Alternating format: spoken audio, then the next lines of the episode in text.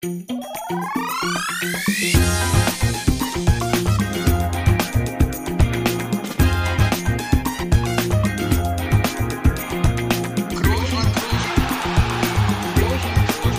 man nicht leicht heben, über den drüber, rüber, weg, rüber, weg. Einfach mal luppen. Guten Abend bei mir, guten Tag bei Toni. Herzlich willkommen zum Jet Set Podcast eures Vertrauens. Wie soll's anders sein? Ich heute hier auf Mallorca, Toni in LA. Wir führen ein Leben, das kannst du dir nicht vorstellen, oder Toni? Ich habe gesagt, guten Tag, wie spät ist es bei dir? Bei mir ist es 23.08 Uhr. Ein Lotterleben, so kann man's. Man kann das Jet-Set-Luppen nennen, man kann das auch Lotterleben nennen. Ähm, was sollen die Hörer und Hörerinnen denken? Ähm, allerdings ist das natürlich auch ein Riesenunterschied. Ne? Der eine macht nämlich Urlaub, derjenige Du? bist du. Ja, so. das, ja gut, ne.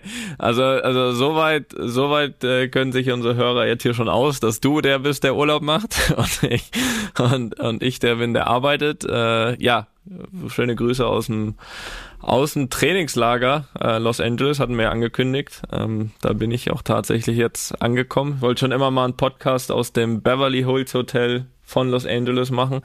Kann dir aber sagen, ich sitze auch hier einfach nur an einem Schreibtisch. Äh, Also um das mal wieder ein bisschen einzufangen. Äh, du bist ja auf äh, Mallorca und äh, da geht die Frage natürlich mal zurück. Also ich frage jetzt mal nicht, wie es dir geht. Dir wird fantastisch gehen. Ähm, sag doch mal, äh, was gibt's Neues auf Mallorca? Hast du Hast du äh, die neuesten Party-Songs? Äh, darf, darfst du die singen? Ja, ich, äh, Mallorca, ne, verbindet man ja immer, wie bei mir verbindet man immer das so ein bisschen mit Party. Ja, das ist vorbei. Das ist feiern und so. Aber das, ich bin jetzt seit einer Woche hier und da war noch nicht viel mit Party und feiern und das ist auch okay für mich. Ich äh, entspanne mich so gut es geht, erhole mich, bin hier in einem wunderbaren Hotel. Das äh, möchte ich auch gleich mal hier betonen, weil der Service ist ja wirklich extraordinary. Äh, muss ich sagen. Das ist äh, vorbei. schon. Bist aber im LA-Modus angekommen. Ja, ja. Nee, das ist außergewöhnlich hier. Ich äh, ist ja wieder hier ein bisschen unbezahlte Werbung, aber ich, ich möchte das gerne nennen, weil hier wirklich sehr gut gesorgt wird um uns auch. Wir haben hier ein bisschen kleines Upgrade bekommen und ich habe hier einen Raum bekommen, wo sie gesagt komm, wir geben Ihnen hier einen Raum, hier ist bestes Internet. Und äh, ich habe ja schon oft aus Hotels auch aufgenommen Ja, auch oft schon gelobt. im Podcast, ne, Ja, ja. die auch hier treue, treue Hörer und Hörerinnen wissen. Und hier im Safiro Palace in Andratsch machen die Leute einen großartigen Job und ich bin hier sehr glücklich seit einer Woche. Muss leider in zwei Tagen äh, abreisen, ne? Urlaub vorbei.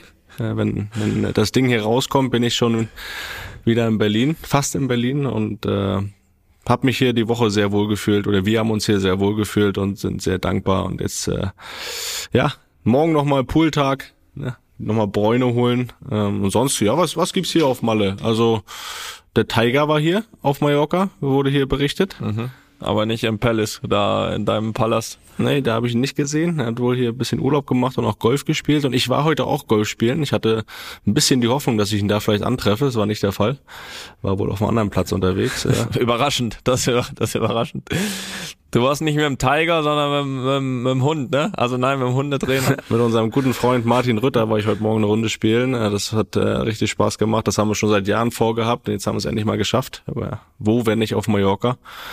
Und das hat sehr Spaß gemacht. Und äh, ja, das war so ein richtig, wie so ein Vormittag, wie ich mir vorstelle. Ne? 9 Uhr Golf, danach ein kleines Radler, dann wieder ins Hotel zur Mittagsschlafzeit mit der Kleinen hingelegt. Und ich gesagt, das ist Urlaub. Erholt, erholt von der Erholung. Ja, und deswegen äh, bin ich hier sehr glücklich. Gibt's dann da Ergebnisse auch zu berichten von eurem äh, Golftag? Äh, das würde mich ja schon interessieren. Äh, wir haben jetzt nicht großartig gezählt, aber äh, der Martin, der ja schon ein bisschen öfter spielt, äh, sagte, in mir steckt ein Talent. Das hat er erkannt. Hat auch, richtig- hat auch richtig erkannt. Und äh, aber er spielt auch richtig gut, muss ich sagen. Und es hat, nee, es hat richtig Spaß gemacht. Es war natürlich auch sehr warm wieder, wie die ganze Woche schon. Du weißt ja, das ist nicht so meins, hier 35 Grad, aber ich habe mich gut geschlagen. Ja, das ist doch toll. Ja, so, dann kommst du ja erholt zurück, ne? Äh, können wir ja, wir wollen ja noch ein bisschen auch nachher drüber sprechen, wie es, aussieht mit deinem geplanten Lauf. Da werde ich dich dann, äh, kannst du jetzt gleich nochmal, während wir weitermachen, eine Geschichte überlegen, wie du dich vorbereitet hast jetzt äh, in der zurückliegenden Woche auf Aber den noch Lauf. eine knappe Woche.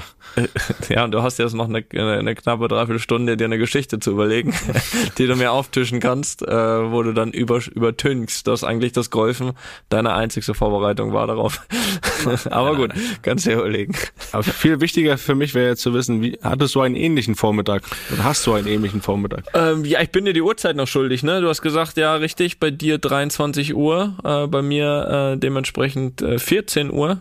Die, die ja ein ähnliches Leben führen wie wir, die wissen, neun Stunden Zeitunterschied, LA, Mallorca. Oder auch LA Madrid oder auch LA Deutschland, ne? Äh, das äh, ist ja eins. Ich bin gerade hochgekommen vom Mittagessen, hab das Training, äh, was auch das einzigste bleiben soll für den heutigen Tag, So, sehr gut. habe ich hinter mich gebracht schon ähm, und das kann man auch genauso stehen lassen. Hab das hinter mich gebracht. Nein, wir wir, wir arbeiten hier gut, Felix. Nichts anderes kann ich berichten. Wir arbeiten gut und hart, so wie man das ja immer sagt in der in Preseason. der Vorbereitung, aber ähm, kann das auch bestätigen. Also ist jetzt äh, zugegebenermaßen nicht mehr jeden Tag zweimal Training. Das war jetzt so die erste Woche in Madrid anders. Da war fa- fast immer zweimal Training, was ja auch normal ist. Beziehungsweise ne, du, das normal für dich war ja dann äh, dreimal, ne, damals. Richtig. Zweimal war ja eher Erholung. Freier da, Tag. noch, da wurde noch richtig gearbeitet damals. Nein, also es wird hier gut gearbeitet. Ähm, wir haben Top-Bedingungen hier, UCLA, äh, Universität Los Angeles. Da waren wir schon vor drei oder vier Jahren. Also es, es ist bekannt, das Gelände, eher nochmal noch mal besser geworden. Ähm, von daher gute Bedingungen hier und uns wirklich weiter fit zu machen, sage ich mal, für die Saison, weil das ist ja auch die Grundidee, ne? Kommt dann jetzt schon der Feinschliff? Nee, Nee. Glaube ich nicht. Ich glaube, der Feinschliff ist, geht dann nachher, wenn wir, wenn wir wieder nach Hause kommen. Dann haben wir erstmal zwei freie Tage, nachdem wir wiederkommen. Das wird ja dann am Sonntag sein. Sonntagabend sind wir, glaube ich, dann wieder zurück. Und dann haben wir zwei freie Tage und dann geht es Richtung Feinschliff, weil dann haben wir noch eine gesamte Trainingswoche vor dem Supercup gegen Frankfurt und äh, das würde ich dann mal als Feinschliff bezeichnen. Jetzt geht's dann schon noch eher Richtung, also natürlich geht es thema thematisch natürlich auch schon äh, in Richtung, was, was wir machen wollen, wie wir spielen wollen, oder wobei das jetzt natürlich mal jetzt nicht aus allen Wolken fallen, ne? Also das ist jetzt nicht so, dass wir äh, die absolute Änderung äh, planen, glaube ich, aber natürlich schon fußballspezifisch, aber trotzdem nebenher halt immer noch diese typischen Vorbereitungsmerkmale wie ein bisschen mehr Kraftraum, äh, hier und da immer ein Lauf nach hinten dran, verschiedene Läufe, was du halt normal in der Saison dann nicht hast. Von daher kann man das noch Vorbereitung nennen, das, was hier passiert, ja. Aber hast dich relativ schnell an die Zeitumstellung äh, auch gewöhnt da oder brauchte das paar Tage? Ihr seid ja, wie lange seid ihr jetzt schon da? Seid schon knappe Woche auch da? Ja, wir sind, äh, wir sind jetzt, glaube ich, morgen vor einer Woche sind wir los, sind wir losgeflogen. Ähm, also nehmen hier wie, wie üblich am Montag auf, ne, dass ihr das zeitlich ein bisschen einordnen könnt.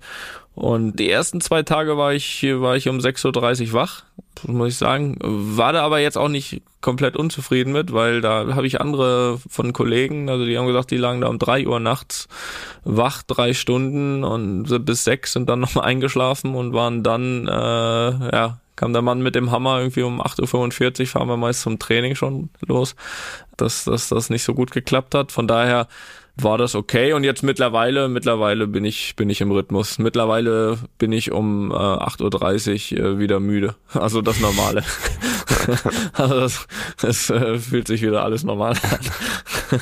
Aber ihr wart ja auch zwischendurch, zwischendurch mal in Vegas, ne? Habt- Aber da wart ihr nur für einen kleinen Abstecher zum, zum Spiel gegen Barcelona, oder? Da war jetzt keine Zeit, mal ein bisschen zu gamblen. Da war keine Zeit. Ähm, es war natürlich, die Versuchung äh, war groß und es lag auch nah. Also ich kann mich noch erinnern, als wir angekommen sind, es war auch eins von den wirklich großen. Ich glaube, du warst ja mal da, ne? Äh, jetzt nicht zum Fußballspielen, aber das ist richtig. war auch eins, glaube ich, von den Four Seasons oder sowas waren wir. Also von eins von den eher größeren Hotels mit, äh, glaube ich, hier 50 Stockwerken. Und Stockwerk 2 war halt die Casino-Ebene, ne? Da fiel mir dann schon schwer, Stockwerk 36 zu drücken, wo ich da hin musste. Da, da hat schon in den Fingern gejuckt, Ja. zu sagen, ja, können wir doch mal anhalten, ne? Da, Wolltest du wieder ran an den einarmigen Banditen, ne? An- nee, aber ich meine, man weiß ja, ne, also das der Pokertisch oder auch Blackjack-Tisch, das ist ja schon immer eine Versuchung wert bei mir. Aber ich bin, ich bin trocken geblieben, Felix. So kann man sagen. Es war, es war auch keine Zeit da, aber nein, Casino, Casino ist ja, damit, damit bekommt man mich ja, aber Nee, es war keine Zeit. Also es war wirklich äh, reingeflogen, äh, Mittagsschlaf, Spiel und wieder rausgeflogen. Von daher war das von der Planung, denke ich, her sehr gut geplant, äh, dass da auch gar keine Möglichkeit gab. Ne? Ja, ja, das ist so. Ja, Gott sei Dank. Ja, hilft ja nichts, ne? Jo. Musste ich akzeptieren, dass ich halt in dem Fall nur zum Fußballspielen da war ne? Ja. und nicht zum Geld verlieren. Ja. Wann ist jetzt das nächste Spiel? Jetzt spielt ihr gegen irgendeine südamerikanische Mannschaft, oder? Ja, morgen, richtig. In San Francisco fliegen wir morgen früh hin und dann, dann ist dort morgen Abend, ich glaube 20 Uhr Spiel in San Francisco gegen Club America. Also für dich heißt das wieder 5 Uhr Wecker stellen, ne, dass du das, das auch äh, natürlich 90 Minuten gucken kannst. Mhm. Und genau, und dann ist eben, ähm, dann ist eben ja das letzte Testspiel noch gegen gegen Juventus. Ähm, aber auf, auf das kommen wir dann nachher nochmal. Ne? Haben wir noch wieder ein bisschen was vor. Und vor allem mhm. ist ja eine Parallelveranstaltung, die noch viel größer ist. Ne? Das ist richtig. Das, dazu später mehr. Aber ich möchte trotzdem noch natürlich auch sagen, dass ich hier noch was erlebt habe. Hast du was erlebt? Ich habe noch was erlebt hier. Außerhalb ja. vom Platz. Ähm, außerhalb vom Platz. Äh, natürlich im Beverly Hills Hotel zu LA, kann man sagen. Ne? Naja, jedenfalls gibt's glaube ich, außerhalb von Dallas gibt es wahrscheinlich weniger, die auch privat äh, Dallas-T-Shirts tragen. der eine bin ich und der andere ist Mark Cuban und der Unterschied zwischen uns ist, dass äh, Mark Cuban eben das ärmellose äh, Shirt anhat und deswegen war ich mir auch schon vom Weiten sicher, das muss er sein und äh, in der Tat, in der Tat, er war's.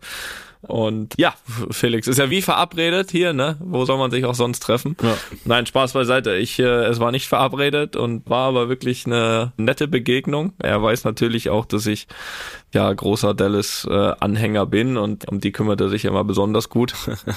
er war aber auch nicht zu übersehen, das muss man sagen. Also wie gesagt, wirklich, Mark Cuban trägt auch in LA das äh, ärmellose Dallas-Shirt. So viel sei doch äh, verraten. Ähm, man muss aber sagen, also er war busy, also er, so wie man ihn sich vorstellt, ne? äh, ruhelos, würde man fast sagen. Ähm, hoffe, es ging darum, vielleicht auch die Mannschaft noch äh, an der einen oder anderen Position zu verstärken. Das, das wäre natürlich klasse, konnte er mir aber nicht verraten. Jedenfalls war es ganz nett, haben uns äh, zwei, drei Minuten äh, kurz ein bisschen unterhalten. Sehr, sehr angenehmer Zeitgenosse und dann äh, musste er auch schon weiter telefonieren. Ne? Das ist, ja, ist richtig. Ist, äh, Geschäftsmann, ne? Aber er hat dich auch sofort richtig. erkannt, so, also wusste direkt äh, was mit dir anzufangen. Äh, ja, ich, ich denke schon. Immer, also wenn nicht, hat er es gut verkauft, aber doch, doch, doch. Ich denke schon. Ich meine, äh, wir waren ja da auch in Klamotte unterwegs, ja. ne, mit den Realsachen und nein, nein, das hat er, glaube ich, schon auf dem Schirm und nein, war ganz nett. Er erzählte dann auch, dass er jetzt ja schon wieder quasi die nächste äh, Ehrung mit vorbereitet für den Dirk.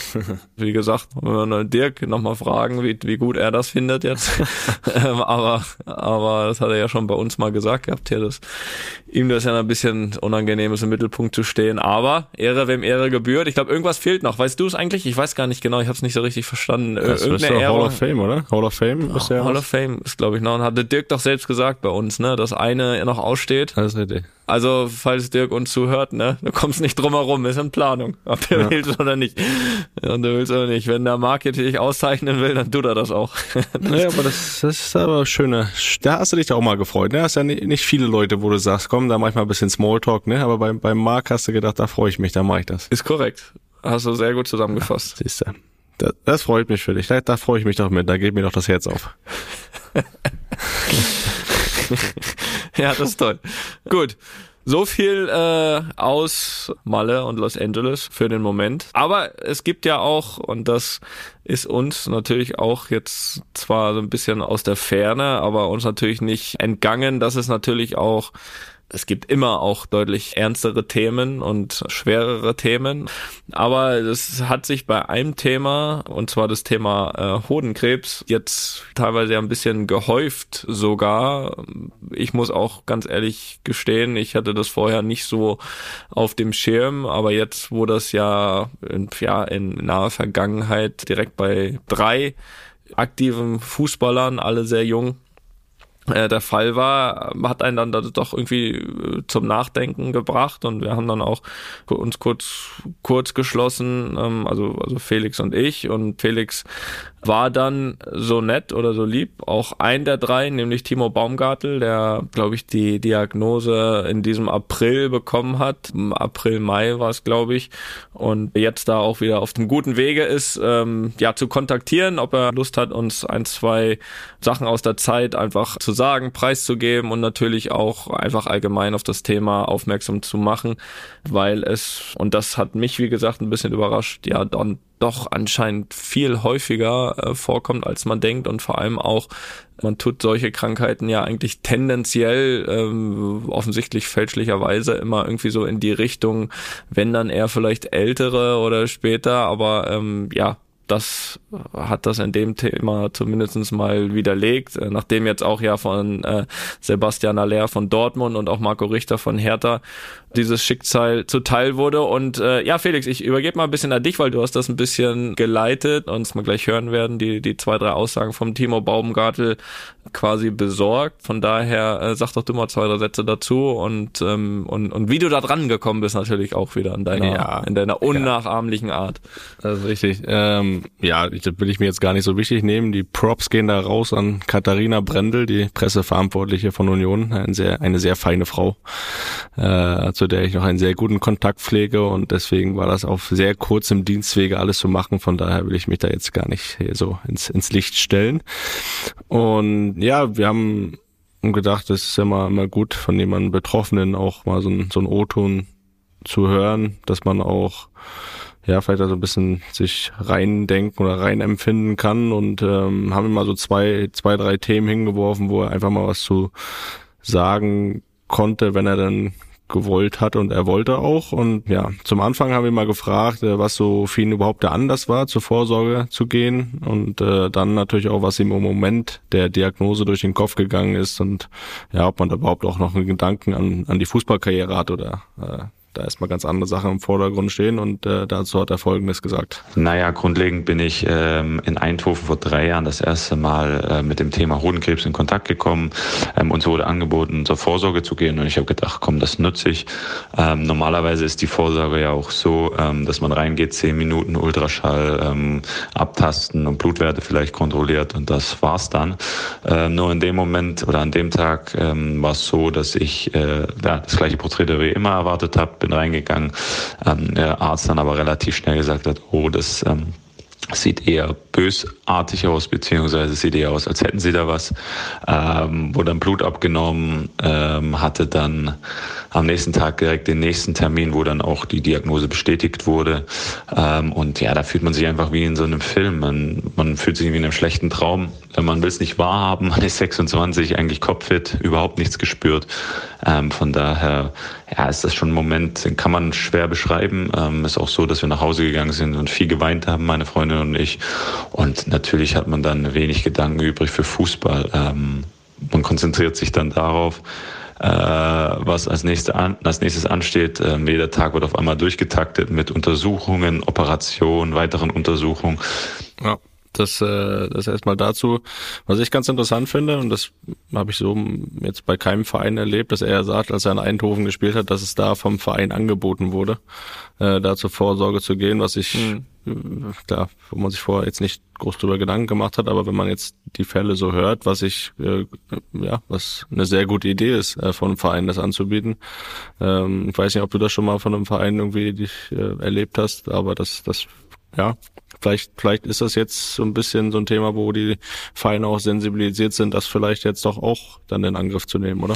Ja, ich hoffe. Also ich kenne es auch nicht. Ich kenne es auch nicht, noch nie gemacht. Ist jetzt auch nicht als Vorwurf zu werten. Ähm, aber ich glaube, wenn man gerade so Fälle und ist ja jetzt nicht bei einem geblieben, einfach auch bei Profifußballern jetzt sieht, dann, dann ist das, denke ich, mit Sicherheit eine Überlegung wert, das zumindest mit anzubieten. Ich meine, natürlich ist ja auch jeder alt genug theoretisch, wenn er jetzt sensibilisiert ist, das auch selbst sich zu organisieren und zu machen. Das ist auch klar. Also man sollte da jetzt auch nicht, also wenn so ein Fall auftritt oder man sowas auch recht spät mal erst, Gott bewahre, aber äh, erkennt, also dann würde ich jetzt nicht sagen, okay, der Verein ist schuld, weil er das nicht untersucht hat, sondern ich denke, es ist wichtig, allgemein zu sensibilisieren, dass man sich selbst darum kümmert. Ne? Muss ja jeder andere junge Mensch in andere Berufsgruppe auch. Von daher glaube ich, dass es aber eben schon so aufzunehmen ist, dass man das definitiv tun sollte. Es gibt ja, meine, du kennst es ja, es gibt ja diese Checks äh, jeweils am Saisonbeginn, aber ähm, wie gesagt, da war sowas in dem Sinne bisher noch nicht dabei. Natürlich werden da Blutbilder gemacht, werden ähm, wird wird meist dann das Herz gründlich untersucht äh, mit EKG, äh, Ruhebelastung und so weiter und so fort. Ich habe ja gesagt, dieses Jahr war sogar Zahnarzt auf dem Programm bei uns und so weiter, aber oh. ne, alles gut, alles gut. Warst mal wieder da nach fünf Jahren, ne? Ja, genau, war ich echt froh, ey. Das, äh, nein, aber soweit, soweit nicht so viel mehr, aber klar, ist das definitiv eine Überlegung wert, auch sowas checken zu lassen, aber eben nicht irgendwie Verantwortung vereinen, das muss man auch ansonsten äh, vielleicht einfach selbst tun. Ja, das sowieso. Ist halt, ich glaube, das macht's halt dann, hat er ja selbst dann auch gesagt, er hat sich vorher vielleicht auch nicht so damit auseinandergesetzt, aber er sagt, wenn das schon angeboten wird, dann ist fällt einem das vielleicht nochmal leichter, das einfach dann mal zu machen. Äh, sonst denkt man über sowas vielleicht auch gar nicht großartig nach. Korrekt. Ob es jetzt Vereine sind oder Firmen oder so. Ähm, aber das, äh, das ist schon richtig, da braucht man ja noch keinen für verantwortlich machen. Da ist dann am Ende auch äh, jeder für sich selbst verantwortlich. Ja, dann äh, haben wir ihn nochmal gefragt, so wie bei so einer, ja, es ist ja jetzt keine typische Sportler, Krankheit, Verletzung, äh, etc. Ähm, was da so der sportliche Reha-Plan ist bei so einer ja, Krankheit, was, was jetzt so die nächsten Schritte sind. Also es verändert sich einfach die Routine, also da ändert sich einfach der Tag und ähm, für mich war es relativ ja klar, dass ich sofort nach vorne blicken muss ähm, und deshalb war für mich die Ausarbeitung des Reha-Plans eigentlich nach so einer Erkrankung sofort in meinem Kopf, weil ich gesagt habe, okay, ich muss jetzt die Chemo durchmachen, als es klar war, aber ich möchte so schnell wie möglich wieder auf dem Platz sein. Und ähm, wie der Reha-Plan aussieht, ist relativ äh, ja, komplex. Man muss immer auf Blutwerte warten. Sind die roten Blutkörperchen gestiegen? Sind die weißen Blutkörperchen gestiegen? Ähm, wie ist das Blutbild im Allgemeinen? Wie sind die Nierenwerte etc.? Von daher, auf das muss man alles achten. Äh, von daher ist es nicht, nicht gleich wie eine andere Verletzung. Aber im Endeffekt äh, bin ich so angegangen wie eine Verletzung ähm, wie eine herkömmliche Fußballverletzung. Also es ist Zeit zum Ausheilen. Das war die Chemotherapie und dann geht es äh, stückweise aufwärts. Man fängt an wieder zu joggen, man fängt an wieder auf dem Platz zu trainieren und äh, in der Phase bin ich gerade. Ja, das äh, finde ich schon beeindruckend, muss ich sagen, ja. weil ich also ich weil ich habe sehr große Zweifel, ob ich das könnte, dann zu sagen, okay, ich denke jetzt aber schon an irgendeinen Reha-Plan oder auch irgendwie, wann ich dann wieder trainieren kann oder weiß ich was. Also ich glaube, ehrlich gesagt, da wäre mir der Fußball erstmal völlig egal. Jeglicher Reha-Plan wäre mir völlig egal, dass ich schaue, dass ich natürlich irgendwie erstmal gesund werde. Also das wird beim, beim Timo genauso sein, aber trotzdem finde ich es ja gut und ist ja wahrscheinlich auch so ein so eine Motivation und so ein Halt, auch in so einer Zeit, gerade am Anfang zu sagen, okay, ich habe aber ganz klar hier äh, die Idee, so schnell wie möglich wieder auf den Platz zu kommen. Also Respekt. Ja, ja das ist immer, man kann es jetzt nur so ein bisschen von außen beurteilen, weil man selber die Situation nicht hat, aber ich glaube schon, dass du auch relativ schnell wieder in deinen Alltag reinkommen willst und in seinen Alltag äh, ist ja nun mal auch der Fußball und ich glaube, dass dann schon die Motivation da ist, äh, ja, irgendwie auf den Platz zu kommen, um da, das weiß, das weiß ja auch egal, was neben dem Platz passiert, wenn du auf dem Platz stehst, hast du, hast du keine Gedanken äh, oder oft keine Gedanken dran, was, was neben dem Platz passiert. Und deswegen kann ich mir schon vorstellen, dass das eine Motivation einfach auch darstellt, da äh, relativ schnell in diesen, auch in diesen Fußballeralltag zurückzukehren. Und äh, das andere so ein bisschen auch dann in dem Moment, wo du auf dem Platz bist, zu vergessen. Ja, dann äh, haben wir auch gedacht, komm, lass ihn dann schon mal ein bisschen nach vorne schauen. Das ist ja auch dann wichtig und dann äh, auch Faber schon abschätzen kann, wie emotional es wird, wenn er dann wieder auf den Platz zurückkehrt äh, bei einem Bundesligaspiel und ob er denkt, ob er das dann auch mehr genießen kann, weil er jetzt sicher auch festgestellt hat, dass das alles nicht selbstverständlich ist. Ja, und natürlich ähm, stellt man sich visuell vor, was, was passieren wird, wenn man alles wieder, wenn die ganzen Strapazen hinter sich hat. Ich glaube, das macht jeder, wenn er über sein Comeback nachdenkt, nach, nach einer langer, längeren Verletzung. Das mache ich auch so. Das gibt einem auch Kraft. Und natürlich denke ich, dass, ähm, dass ich sehr emotional reagieren werde. Ich glaube auch, dass man es dann eher in den nächsten Tagen begreifen kann, ähm, was man alles geschafft hat, dass man wieder zurück ist. Und ja, die Vorstellung daran, in der alten Försterei wieder aufzulaufen, Fußballspiel zu spielen in der Bundesliga, das ist so der Hauptantrieb von mir. Ähm, und deshalb arbeite ich auch da jeden Tag hart dran und ähm, freue mich dann einfach, wenn ich gesund wieder äh, meiner, ja, meiner Leidenschaft nachgehen kann. Und in dem Sinne glaube ich, dass es kein normales Fußballspiel für mich werden wird. Und ich glaube auch, dass ähm, ich sehr viele Freunde und Familie und auch Ärzte einladen werde, wenn es soweit sein wird. Und da freue ich mich jetzt schon drauf. Ja, da freuen wir uns alle drauf, würde ich sagen. Äh, ja, total. Ich glaube, das äh, ist dann irgendwie wahrscheinlich auch mit die schönste Bestätigung, dass alles wieder fein ist. Und äh, in dem Sinne äh, erstmal natürlich danke an Timo Baumgartel, äh, dass er sich hier zur Verfügung gestellt hat. Wir freuen uns, ihn bald wieder auf dem Platz zu sehen und äh, wünschen uns natürlich das Gleiche auch bei, bei Marco Richter, bei dem es ja auch jetzt zuletzt schon wieder bessere Nachrichten gab, äh, zumindest soweit, dass er, dass er äh, keine äh, Chemotherapie braucht. Und äh, das gleiche wünschen wir natürlich auch äh, Sebastian Aller und äh, hoffen alle dann wieder topfit auf dem Platz zu sehen. Ja kann ich mir nur anschließen und äh, vielleicht auch den Aufruf sagen, geht, wenn möglich, zur Vorsorge. Je schneller sowas entdeckt wird, umso besser.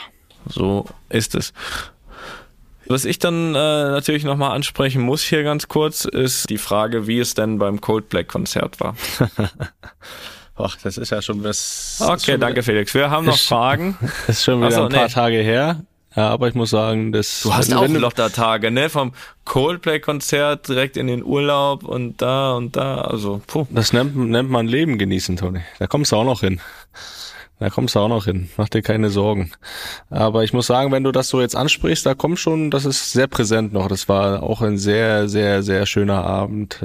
Das kann ich dir nur empfehlen, das auch mal zu machen. Ich weiß, du hattest bis jetzt nicht die Möglichkeit und äh, das kannst du mich jederzeit gerne fragen, wie es ist. Aber ich kann es dir einfach nur empfehlen. Das ist großartig gewesen. Das ist toll. Gab es, äh, ich habe gelesen, in, es war ja, glaube ich, die zweite äh, Nacht, glaube ich, ne? Zweite oder dritte schon von Copeland mhm. Berlin. Bei der ersten, da gab es ja drumherum wohl so ein kleines Erdbeben. Äh, hast du das auch gemerkt? Äh, gab es das auch an dem Abend? Ja, das hat er angesprochen äh, vor einem Lied, äh, vor dem das passiert sein sollte.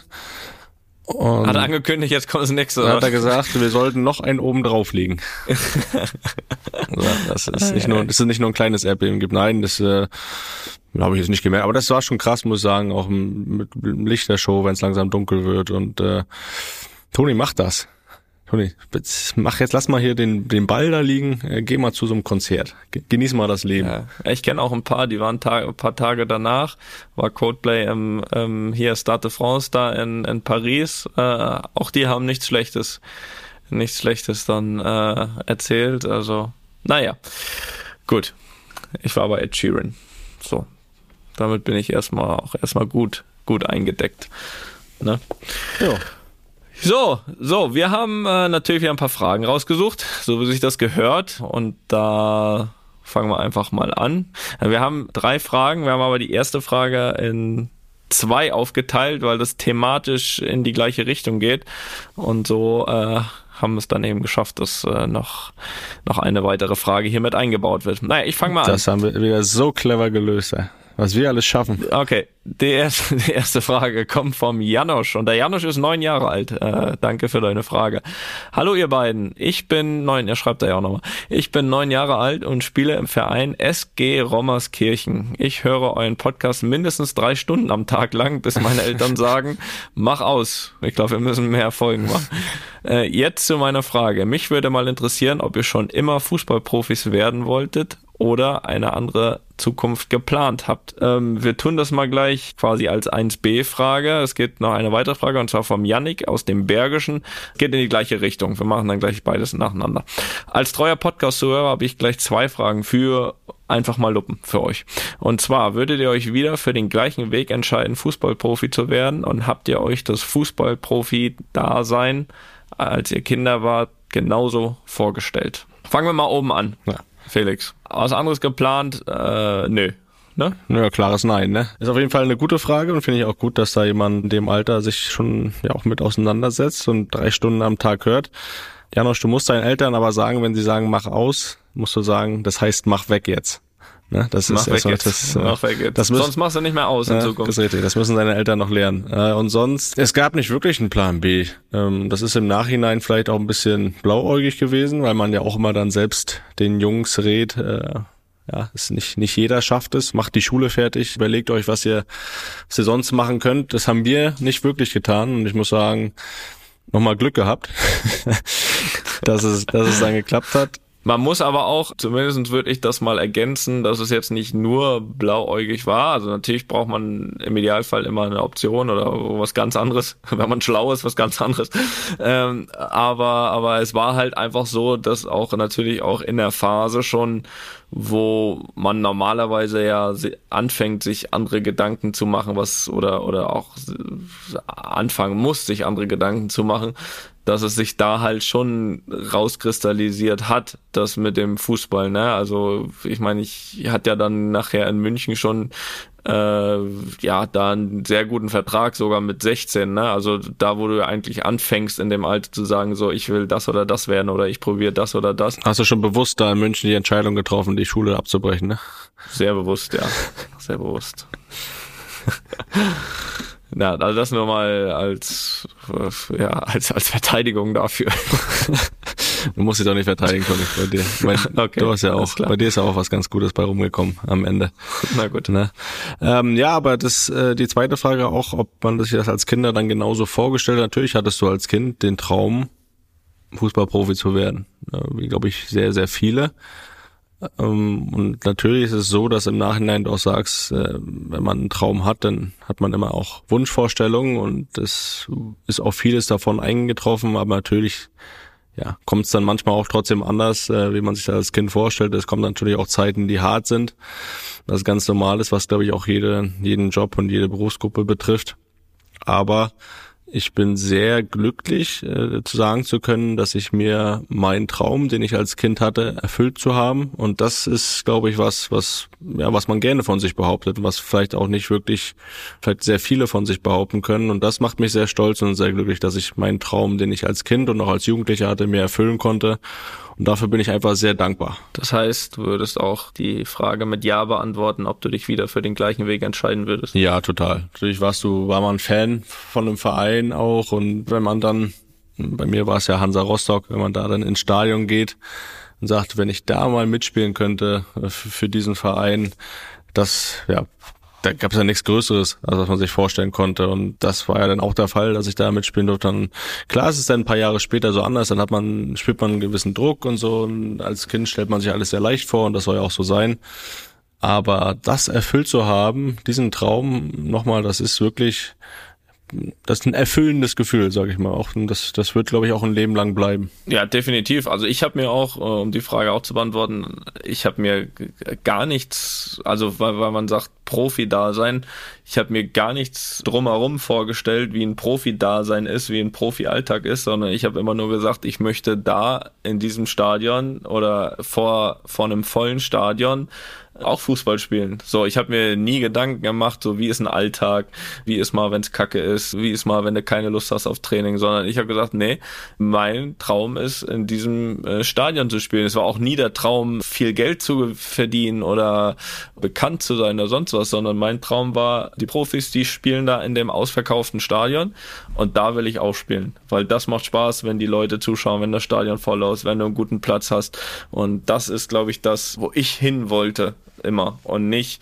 zu sagen, wie ist das Profi-Dasein nebenher, sondern ich wollte mir den Traum erfüllen, da unten möchte ich auch spielen, da wo ich jetzt zugucken muss. Aber hast du vielleicht bestimmtes, bestimmtes Stadion gehabt, wo du sagst, da will ich unbedingt spielen? War- Warst ja mal. Nein, scheißegal, scheißegal. Ich kann mich erinnern, du warst doch mal, äh, ich glaube, das war zu, zu Jugendweihe oder was das war. ja, ja. Da bist du mit dem Vater nach Bremen gefahren. Da warst glaube ich, bei, war es ein Champions League-Spiel? Äh, ja, äh, Werder Bremen gegen Inter Mailand. Ja. 2-2. Guck mal. Also, da war das dann, wenn das Ergebnis er weiß, dann war das bestimmt auch dann gesagt, Weserstadion spielen wäre bestimmt mal geil. da hat nichts mit dem Stadion zu tun gehabt, ehrlich gesagt. Also damals wollte ich ja unbedingt bei Werder Bremen spielen, ja. Das wäre ein Traum gewesen damals. Den hätte ich mir wahrscheinlich erfüllen können, wenn ich gewollt hätte. Immer noch, aber, immer noch, glaube ich. Ja.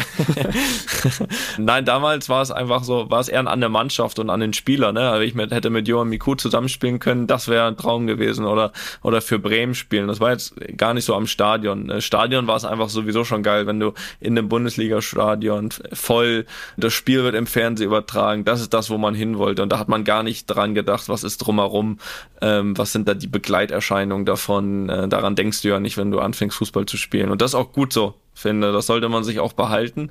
Und dieser Spaß, dieses in einem vollen Stadion zu spielen, das habe ich mir auch bis heute sowas von äh, erhalten, weil viele Sachen drumherum werden zur Normalität, auch wenn sie es nicht werden sollten. Ja, jeden Tag, ich glaube, jeder würde jeden Tag von außenrum alles geben, wenn er jeden Tag bei Real Madrid trainieren könnte, in dem, an dem Trainingsgelände.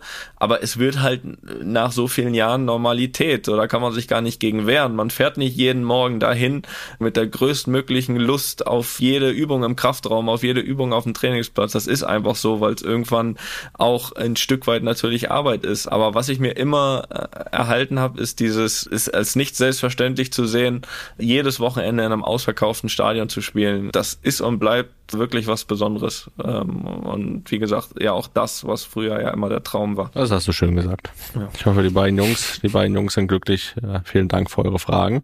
Wir machen mal weiter mit Janik dem. und Janosch. Genau. Wir machen mal weiter mit dem Bernd, genannt Hödi. Hat er dazu geschrieben? Grüß dich, Hödi. Ja, muss er auch dazu schreiben, weil darauf wären wir jetzt nicht gekommen. Nee, das habe ich jetzt nicht so abgeleitet. Bernie. Bernie, Benno. Ja, gut, Hödi, machen wir so. Hallo Felix, hallo Toni. Als ehemaliger Torwart interessiert mich diese Position besonders. An welches Spiel könnt ihr euch erinnern, wo entweder euer oder der gegnerische Torwart das Spiel fast allein entschieden hat? Was macht ihr, wenn euer Torwart einen krassen Fehler begangen hat? Muntert ihr? So am Scheißen. Ja, ist so. Muntert ihr ihn auf oder motzt ihr ihn an? Mich würde eure Emotionen in diesem Moment interessieren. Wie wär's mal mit einem Torwart als Gast? Hatten wir noch keinen Torwart? Nee, also wir hatten, wir hatten ja mal äh, die Viertelstunde mit Kevin Trapp. Das muss, das muss reichen, die sind verrückt, die Torhüter. Hast du schon gemerkt in den zehn Minuten, der ist noch nicht ganz dicht. Hödi, beruhig dich mal jetzt, auf zum Meckern. Ne? Ehrlich, ey. Mein Gott, beantworte ich hier überhaupt nicht die Frage jetzt. Torwart interessiert mich auch nicht, ey. Was ist das für ein Quatsch, Alter? Das ist eine andere Sportart. So, dritte Frage. Nein, Bernd, Junge, bevor nicht, dass du jetzt abschaltest, ne? Abonnieren. Weiter, weiter, bleibt dran, Junge. An welches Spiel könnt ihr euch erinnern, wo äh, er fast allein entschieden hat? Also wenn ich an Torhüterleistung denke an sich, dann fallen mir jetzt mal im ersten Gedanken zwei ein. Also nicht so, dass das jetzt die einzigsten Male, wo ein Torwart von mir gut gehalten hat. Äh, ich hatte das Glück mit wirklich richtig guten Torhütern zusammenspielen. Das erste würde ich sagen, Manuel Neuer, WM gegen Algerien wenn man das noch als Torhüter bezeichnen kann, was er da gespielt hat. Das war er Libero, äh, Beckenbauer. Nein, da hat er fantastisch gehalten, ähm, weil es natürlich auch K.O.-Spiel war, also war auch nicht unwichtig, ihn in dem Spiel in Topform zu haben. Und da hat er ähm, nicht nur einiges gelöscht, sondern wie gesagt nicht nur auf der Linie gelöscht, sondern vieles auch schon so Mitte eigene Hälfte gelöscht. Das war beeindruckend. Und das zweite, würde ich sagen, ist noch gar nicht lange her. Also ich glaube, Champions League Finale haben auch einen sehr guten Torhüter auf unserer Seite gehabt, gesehen. Wenn ich mich an die erste Halbzeit erinnere, die, die Chance vom Manet, die halt, den halten nicht viele Torhüter, glaube ich, gegen die Laufrichtung guter Schuss, verdeckt. Der war auch schon wichtig für den Verlauf des Spiels, dass er den gehalten hat. Aber nicht nur die Aktion, äh, natürlich Thibaut da in dem Spiel wirklich überragend gehalten. So, das wären jetzt mal zwei Beispiele, die, die mir als erstes in den Kopf kommen. Und was ich mache, wenn er einen krassen Fehler begangen hat, ja, ja, ehrlich gesagt, ich bin da jetzt nicht so. Natürlich ist es immer ärgerlich, weil das natürlich auch meistens direkt Gegentor bedeutet. Aber wie gesagt, ich hatte halt oft auch schon oder viel häufiger den Fall, dass ein Torwart so gut war, dass er entscheidenden Anteil hat, dass wir gewonnen haben und, und hatte ja das Glück auch mit wirklich richtig, richtig guten Torhütern äh, zusammen zu spielen oder immer noch, immer noch zusammen zu spielen. Ähm, von daher ähm, bin ich da ehrlich gesagt nicht der, der da draufhaut oder so. Das kommt halt vor. Ja, um die da mal anzuschließen, aber das kam bei mir auch noch nicht vor, dass ich jetzt einen Torwart äh, zusammengeschissen habe, weil er einen Fehler gemacht hat. Natürlich, wie du sagst, wenn ein Torwart Fehler macht, ist es meistens ein Tor. Äh, ist nicht mehr der Weg nicht mehr weit für den Ball ins Netz. ja, richtig. Ich habe mich auch, habe auch länger drüber nachgedacht. Mir ist jetzt kein Spiel irgendwie so eingefallen, wo ich sage, der Torwart hat uns das Spiel äh, alleine gewonnen, äh, außer. Ja, das war es ja auch du meistens dann der das gewonnen hat. Äh, außer Rafa Gikiewicz einmal, der in der 90. Minute das Ausgleichstor gemacht hat, hat er uns einen Punkt geholt. das ist auch gut. Äh, ja. Der, das ist auch ein voll Verrückter, aber auch positiv Verrückter. Der, ja, äh, äh äh, macht da kein Hehl draus. nee, das stimmt. auch vielleicht, vielleicht kein einfacher für, für kein einfacher Torwart für, für einen Trainer. Der, der hat die Trainer schön genervt, der ist hier schön auf den Sack gegangen, aber das war mit ein entscheidender Faktor, dass wir auch aufgestiegen sind damals. Äh, so ein Verrückter, mhm. der von Tag eins gesagt haben, wir wollen hier aufsteigen und das auch gelebt hat jeden Tag. Was war das eigentlich? Also um da mal drauf zu kommen, das ist mir eh mal aufgefallen. Also ich kann ja so ein, war das so, dass sie dann neun Torhüter hatten oder wechseln wollten? Weil ich kann ja so ein Wechsel von Union zu Augsburg jetzt so nicht verstehen, weil er war ja die Nummer eins. Ähm, hast du da weitere Infos? Kannst du ja jetzt mal hier erzählen. Ja, ich, der, der ist einfach äh, sehr von sich überzeugt, ja auch in dem Fall zu Recht, hat einen großen Anteil an Aufstieg und Klassenerhalt ja. und äh, ja. hat seiner Meinung nach nicht das angeboten bekommen, was er verdient hat und dann ist er sehr konsequent und sagt, dann suche ich mir das halt woanders. Okay. Gut. Das ist eigentlich der, der Grund. Ich glaube schon, dass er auch gerne geblieben wäre, aber halt. Ja, wäre jetzt logisch gewesen, finde ich, aus meiner Sicht. Weißt du? Mit der gewissen Wertschätzung, die ja. dann wohl, wohl nicht da war. Ähm, sonst. Ja, äh, passiert, ne? Ja, ich erinnere mich halt an die ganzen Verrückten so, ne? Tim Wiese äh, durfte ich ja auch noch als, als Mitspieler erleben und äh, das, das war auch schon. Oh, der hat mal, oh Gott, ey. Also da, also ich nehme alles zurück, was ich gesagt habe. Ich war einmal richtig, richtig sauer auf einen Torwart und das war angesprochener Tim Wiese. Juventus. Da habe ich aber. Wo den Ball hat ja. fallen lassen. Ja, da war ich allerdings, oh, wie alt war ich da? Ey? Das weiß ich nicht. Jedenfalls war ich noch jung. Warst noch Werder-Fan? Also ja, riesen Werder-Fan und äh, es kommt ja bei Bremen nicht so oft vor. Was war das? Jetzt werden wir alle Bremen-Fans. Champions League Viertelfinale würde ich jetzt mal so sagen. Ich würde auch die Richtung Ach, Achtelfinale oder Viertelfinale, eins von beiden. Champions League Viertelfinale, sagen wir jetzt einfach Rückspiel. mal Juventus auswärts. Ich glaube, wir führen. Ich glaube sogar Miku. Miku macht das Tor, glaube ich sogar. Und dann macht der Tim die Rolle, die er doch eigentlich dann erst später beim Wrestling machen sollte. Er hat den Ball doch schon sicher gehabt. Den hat also sowas von sicher. Und äh, wer hat Emerson hat ihn eingeschoben und dann war der, der Traum war ausgeträumt. da war also da war ich unfassbar sauer auf den Torwart namens Tim Wiese. Und ich sollte ja später noch mit ihm zusammenspielen da in der Nationalmannschaft. Da war ich dann nicht mehr sauer. Aber in dem Abend, also da war, da war, also das war großartiger Typ, aber wirklich großartiger Typ. Ja, ja, du, ich habe ja mit, auch mit ihm zusammengespielt, äh, kann da auch nix. Also also äh, witziger Typ, muss ich auch sagen, aber an dem Abend fand ich das gar nicht witzig. es sei ihm verziehen ja. mittlerweile. Mittlerweile ja. Aber vielleicht hat er da Miku die Chance. Na gut, also Champions League gewinnen. Also jetzt wollen wir mal nicht, jetzt wollen wir nicht, nicht übertreiben. so, na gut. Hödi, reicht. Ja, also ne, für die Kackfrage hast du eine lange Antwort bekommen. Hier geht's im Text. Lest du mal. Ja, adressiert erstmal hier an uns. Die Ansprache geht an uns. Die kommt von Robin aus Kiel. Moin, moin nach Kiel. Moin Männers. In der Vorbereitung kommt es auch immer wieder zu Testspielen, das ist richtig. Also gut festgestellt. Dazu ein paar Fragen gerne an euch beide. Gibt es vor Testspielen mit schwächeren Gegnern Absprachen, dass diese Mannschaft beispielsweise in der ersten Hälfte stark pressen soll oder dienen die Spieler hauptsächlich dazu, neue Ideen zu testen und jungen Spielern Möglichkeiten zu geben und sich zu zeigen. Wie ist die Motivation vor Testspielen, da zum Beispiel Toni fast sicher einen Stammplatz hat, ist das so, und sich dementsprechend nicht mehr unbedingt zu 100% beweisen muss? Und meine letzte Frage ist, ob ihr Testspiele lieber gewinnt, um Selbstvertrauen zu tanken, oder verliert, um eure Schwächen und Fehler zu erkennen, da man aus diesen bekanntlich am besten lernt. Kiel Ahoy und Hala Madrid, Robin. So, so fangen wir an, wo hören wir auf, ne? Ja. Also Absprachen mit schwächeren Gegnern, äh, nein. Es gibt keine Absprache, wie ein Gegner spielen soll.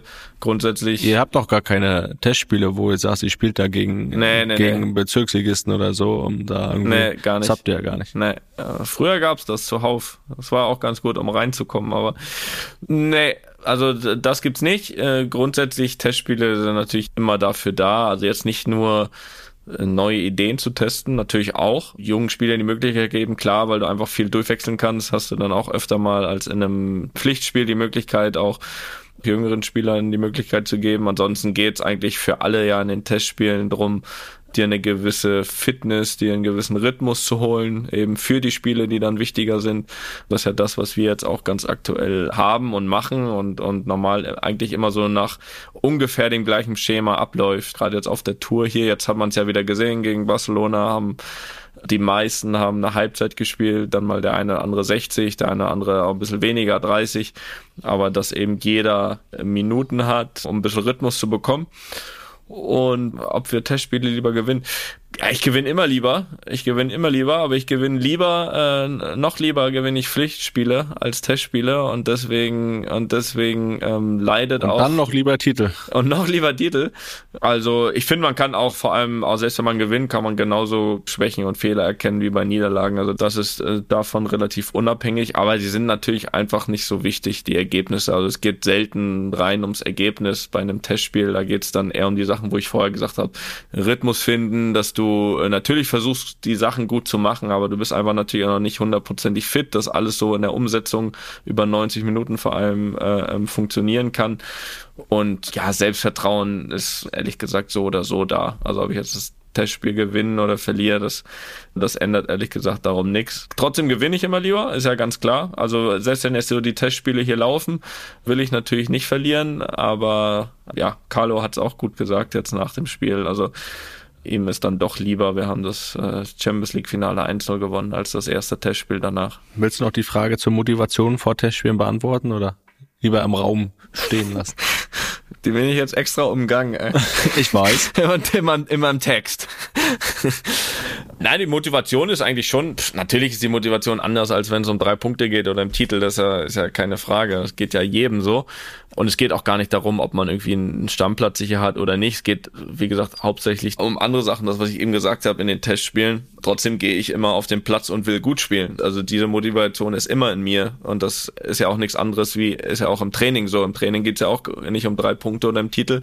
Aber im Training will ich auch gut trainieren und gut spielen. Aber es ist bei Testspielen dann vielleicht ähnlich, dass es halt so ist, wie wenn ich dann ein Trainingsspiel verliere, dann ist es auch nicht ganz so dramatisch. Und das ist vielleicht dann bei den Testspielen auch so. Trotzdem finde ich so Testspiele gut und wichtig, um einfach das zu nutzen, um gewisse Sachen zu probieren und die aber dann trotzdem bestmöglich versuchen auszuführen, weil sonst brauchst du keine Testspiele mehr machen. Also, dass du die schon für was nutzen musst und dass die wichtig sind, das glaube ich schon. Aber natürlich ist die Wichtigkeit eine ganz andere. Aber, aber motiviert, selbst gut zu spielen, bin ich definitiv immer. Also da ist wirklich egal, ob äh, Training, Testspiel oder Pflichtspiel, aber klar, die Wichtigkeit oder das, das, das Ernstnehmen des Ergebnisses am Ende der Tage ist natürlich ein Unterschied. Wie hast du das denn gehalten? Ja, es ist immer spannend, die, die erste Frage zu schwächeren Gegnern, weil das hatte ich ja wirklich eigentlich in fast jeder Vorbereitung. Wir haben ja wirklich dann immer noch Spiele gemacht gegen Bezirksligisten oder Verbandsligisten, egal was es war, sechste, fünfte, sechste, siebte Liga. Und das war immer meist am Anfang der Vorbereitung, um einfach wieder ein bisschen Spielrhythmus zu haben. Und da war das immer ganz angenehm, hast du da irgendwie 13-0 gewonnen. Habe so. hab ich jetzt, habe ich jetzt, ich habe echt lange beantwortet, aber war es immer noch zu kurz, als dass du aufessen konntest? Ich habe hab immer von der Zitrone abgebissen. Was? Was hast du? Ja, du hast ja so lange geredet, da ich gedacht, ein bisschen Langeweile, habe ich mir von der Zitrone abgebissen. War nichts anderes da. Also schon aufgeschnitten. Keine Sorge. Haben sie mir hingestellt hier. Schon aufgeschnitten, nee, schön in die Schale gebissen oder was hast du gedacht? Ja, okay. Ai, ai, ai. Ist leider kein, leider kein Salz und Tequila dazu da. Um Gottes Willen. Ey. Ja, jedenfalls dieser Testspieler gegen unterklassige Mannschaften, äh, muss ich sagen, das war immer so die ersten ein, zwei Spiele der Vorbereitung, hat man mal 13, 14 0 gewonnen, da durfte ich dann auch mal ein Tor schießen und so, war alles schön und gut, aber hat am Ende nicht ganz so viel gebracht, außer so ein bisschen reinkommen in die Vorbereitung, ein bisschen kicken, was anderes als trainieren und Läufe machen. Und äh, da hat man einfach gespielt, da gab es auch keine großen Vorgaben gegen solche Gegner. Ähm, da hieß es einfach in Spielrhythmus kommen. Ja, und sonst, klar, ging es ja dann wirklich auch Konkurrenzkampf, ne? Stammplätze, war eigentlich immer so, dass es äh, ja in meinen Mannschaft vielleicht zwei, drei, vier fest vergebene Stammplätze gab. Der Rest äh, mhm. hat sich dann schon in der Vorbereitung beweisen müssen und äh, deswegen ging es da schon auch hoch her. Ist immer äh, ja motiviert, hast immer Gas gegeben, um dir da irgendwie einen Platz zu erkämpfen. Hm, Das war dann schon in den Testspielen auch wichtig, da Leistung zu bringen. Konkurrenzkampf war da, äh, auch in den Trainings, ja. Trainings- und Testspiele, deswegen war das schon immer sehr wichtig. Und dann ging es natürlich auch, je näher der, der Pflichtspielstart rückte, wurden ja auch, ja, wollte da man schon auch eine gewisse Taktik erkennen, eine Spielanlage sehen. Deswegen äh, war das schon immer sehr wichtig, so eine Vorbereitung. Und aber ich muss mal sagen, ich hatte mal, weil er sagt, äh, gewinnen oder verlieren, ob es wichtig war, ähm, gar nicht mal jetzt Schwächen oder Fehler zu erkennen, sondern wir hatten mal eine Vorbereitung mit Werder. Da hatten wir, glaube ich, elf Testspiele in der Vorbereitung, weil es eine sehr lange Sommervorbereitung war. Davon haben wir zehn gewonnen und einen unentschieden. Und dann hatten wir in der Liga nach neun Spieltagen vier Punkte. Ja. Also haben wir anscheinend sehr viel Selbstvertrauen getankt in den Testspielen. Ähm, deswegen hat- es ist immer nach der nach der Vorbereitung habe ich gesagt, ja, in der nächsten, wenn wir da mal lieber ein paar verlieren, äh, ist mir das lieber äh, fürs Gefühl. Ja, das machen wir seit Jahren. Also das hättest du mich mal fragen sollen. Also ich weiß nicht, wie viele Testspiele wir gewonnen haben in den Jahren hier, aber viele waren es nicht. Ja, dann mach weiter so. Ging ja, geht ja schon wieder gut los. Ja, wir sind auf dem Weg. Der nächste Champions League Titel ist auf den Weg gebracht. Wir, wir werden es verfolgen. Ja, ich denke auch. Ich denke auch. Gut, das, das war's doch wieder. Gut, gute Fragen, gute Antworten. Fantastische. Ja, alle glücklich. Wir alle sind glücklich. Alle glücklich. Ja, äh, das war's auch jetzt schon wieder fast. Kann man ein kleines Mittagsschläfchen, du ein Abendschläfchen. Ja. Äh, eins, eins wollen wir aber natürlich noch ankündigen, denn wir haben ja am 30. Ähm, haben wir hier unser letztes Spiel gegen Juventus, bevor es wieder zurückgeht nach Madrid. Und ja, den Tag wollen wir ein bisschen auch begleiten. Hier, Tobi, ja, unsere Stimme aus dem Off, habt ihr schon öfter gehört, äh, ist extra von Luppen bezahlt äh, nach L.A. gereist. Nein, Spaß beiseite, er ist sowieso in L.A. gerade. Natürlich. Also das Lotterleben, das zieht sich hier so durchs ganze Team, Ja. äh, das Jet-Set-Leben. Also das, das, das ziehen hier alle durch. Jedenfalls ist er auch hier vor Ort und ja, werd ihn da dann am Spieltag äh, auch nochmal sehen. Er wird da ein paar Stimmungen einfangen, ein paar Aussagen, wird dann auch beim Spiel sein. Und parallel werden wir dann natürlich auch zu dir rüberschalten, Felix, denn es ist, es ist ja auch der Tag deines Adidas Runs. Ja, ne? ist richtig. Also 30. geht's los, 10 Kilometer. Deswegen, ähm, jetzt hast du lang genug Zeit. Bist du laufen gegangen auf Mallorca? Hast dich vorbereitet? Boah, ich war, ich bin jetzt sieben Tage hier. Ich bin dreimal auf dem Laufband gewesen. Mhm, mhm. Ja, draußen äh, ist nicht möglich äh, bei der, bei Ja, der das Hitze. macht ja nix. Äh, dreimal war ich da laufen. Ich war vorher zu Hause noch einmal laufen und werde jetzt auch die Woche nochmal nutzen. Werde morgen hier nochmal gehen. Mittwoch fliege ich nach Hause. Und dann habe ich noch drei Tage, wo ich was machen könnte. Äh, der Plan ist da. Ich, ich, äh, der Plan ist da, laufen zu gehen an diesen drei Tagen. Und dann bin ich bereit. Wie lange bist du denn jetzt da gelaufen auf dem Laufband? Also wie weit? 20 Minuten. Nein, wie weit? Du hast ja mal gesagt, ist egal wie schnell, aber du musst ja die 10 Kilometer schaffen, ne? Das schaffe ja, die, das, das schaffe ich auf jeden Fall. Das ist da diese gewisse Grundausdauer ist da. Ich bin aber immer jetzt nur vier Kilometer gelaufen. Ja. So äh, knapp über 20 Minuten, entspanntes Tempo. Hab dann aber natürlich, bin dann nicht raus aus dem Gym, hab noch ein bisschen gepumpt, ne? Bisschen Bankdrücken, bisschen Bizeps, paar Curls, ne? Wie Curls für die Girls. Und äh, für den Pool. Deswegen. Am Rand, die am Rand stehen, dann am 30. Ja. Ähm, und äh, letzte Frage noch, hast du noch mal, äh, wie ist wie ist der Temperaturcheck für Berlin? Weil da wird's ja definitiv draußen sein. Ja, äh, das ist richtig. abgekühlt in Deutschland eigentlich. oder? Ja, es werden schon so auch in den hohen 20er Graden äh, erwartet. Deswegen. Okay. Aber ist ja abends. Kein Nieselregen. Ist ja abends. Kein Nieselregen für dich. Nee, leider nicht. Aber ist ja abends der Lauf, da kühlt vielleicht ein bisschen ab. Und ja, der, Okay. äh, unser Chris, äh, wir reden ja mehr von Pfeife. Pfeife ist ja auch äh, oft dabei, Technik, aber Chris aus unserem Team wird mich da begleiten.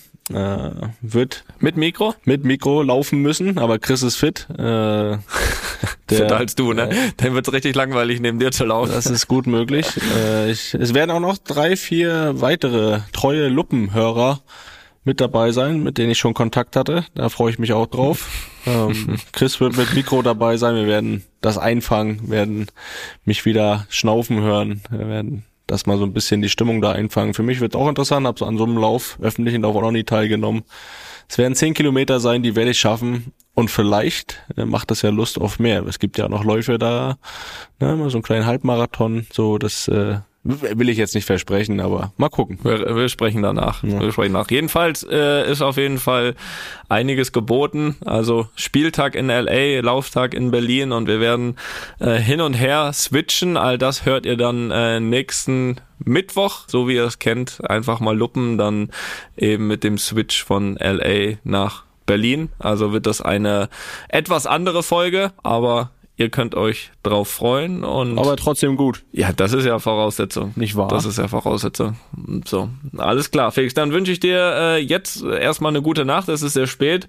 Wünsche dir noch äh, einen schönen Tag morgen auf Mallorca und ähm, ja, das war's von meiner Seite aus. Felix, möchtest du noch was sagen? Ja, ich, ich also äh, ja, also wir wollten noch Opa noch gratulieren, nachträglich. Er hatte in der in der Zeit, wo wir äh, hatten ja mit Mario letzte Woche hier ein bisschen gesprochen. Der Opa hatte Geburtstag. Und da natürlich haben wir ihm an diesem Tag gratuliert. Aber wir wollen es ja natürlich auch hier nochmal tun, öffentlich.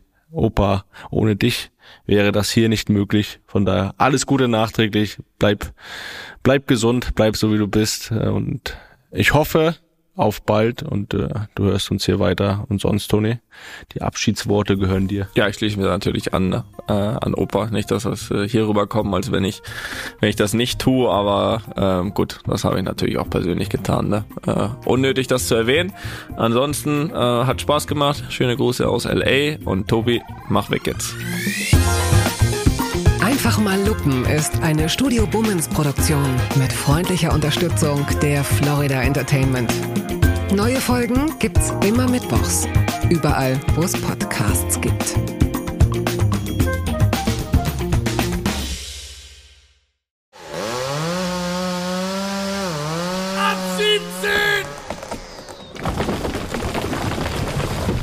Ich bin Tommy Wosch. Äh, und ich bin Katrin Wosch. Hallo. Und zusammen sind wir die Meyers. Naja.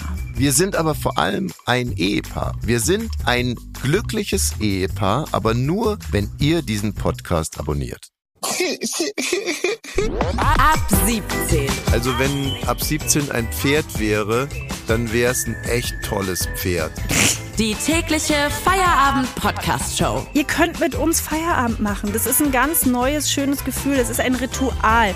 Wenn ihr Feierabend habt, drückt ihr auf ab 17. Dann ist Feierabend. Und zwar in jeglicher Hinsicht. Es ist immer so eine halbe Stunde und jeden Freitag haben wir Gäste. Jakob Lund hier bei uns im Studio. Nein, lass mich, auf mich anzufassen. Vis-à-vis ist heute bei uns. Ich war mal richtig Fan von euch beiden. Was? War es Ja, gut. ich war. Aber ich habe wirklich einen sehr extremen Griff. Woher weißt du das? Tommy, ich muss auch die Amateure kennen, nicht nur die Profis. Ab 17 ist aber vor allem toxische Weiblichkeit.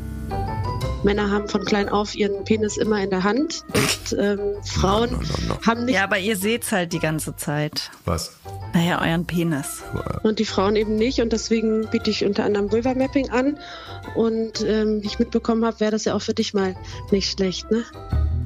Ich habe ja auch immer gesagt, du bist die schönste äh, Ehefrau des Jahrtausends, aber nicht die fleißigste. Ich muss morgens schon bei drei Kindern gucken, winken die fröhlich, wenn ich weggehe oder weint jemand, habe ich wieder was falsch gemacht, lag die falsche Stulle da, ist irgendwas. Also irgendwie habe ich jetzt noch weniger Bock ins Gefängnis zu gehen ähm, denn je. Ja, ich denke manchmal, da hätte ich meine Ruhe. Aber hier hast du doch eigentlich auch deine Ruhe, oder nicht? Ja, aber nicht den ganzen Tag. Ab 17. Jeden Montag bis Freitag.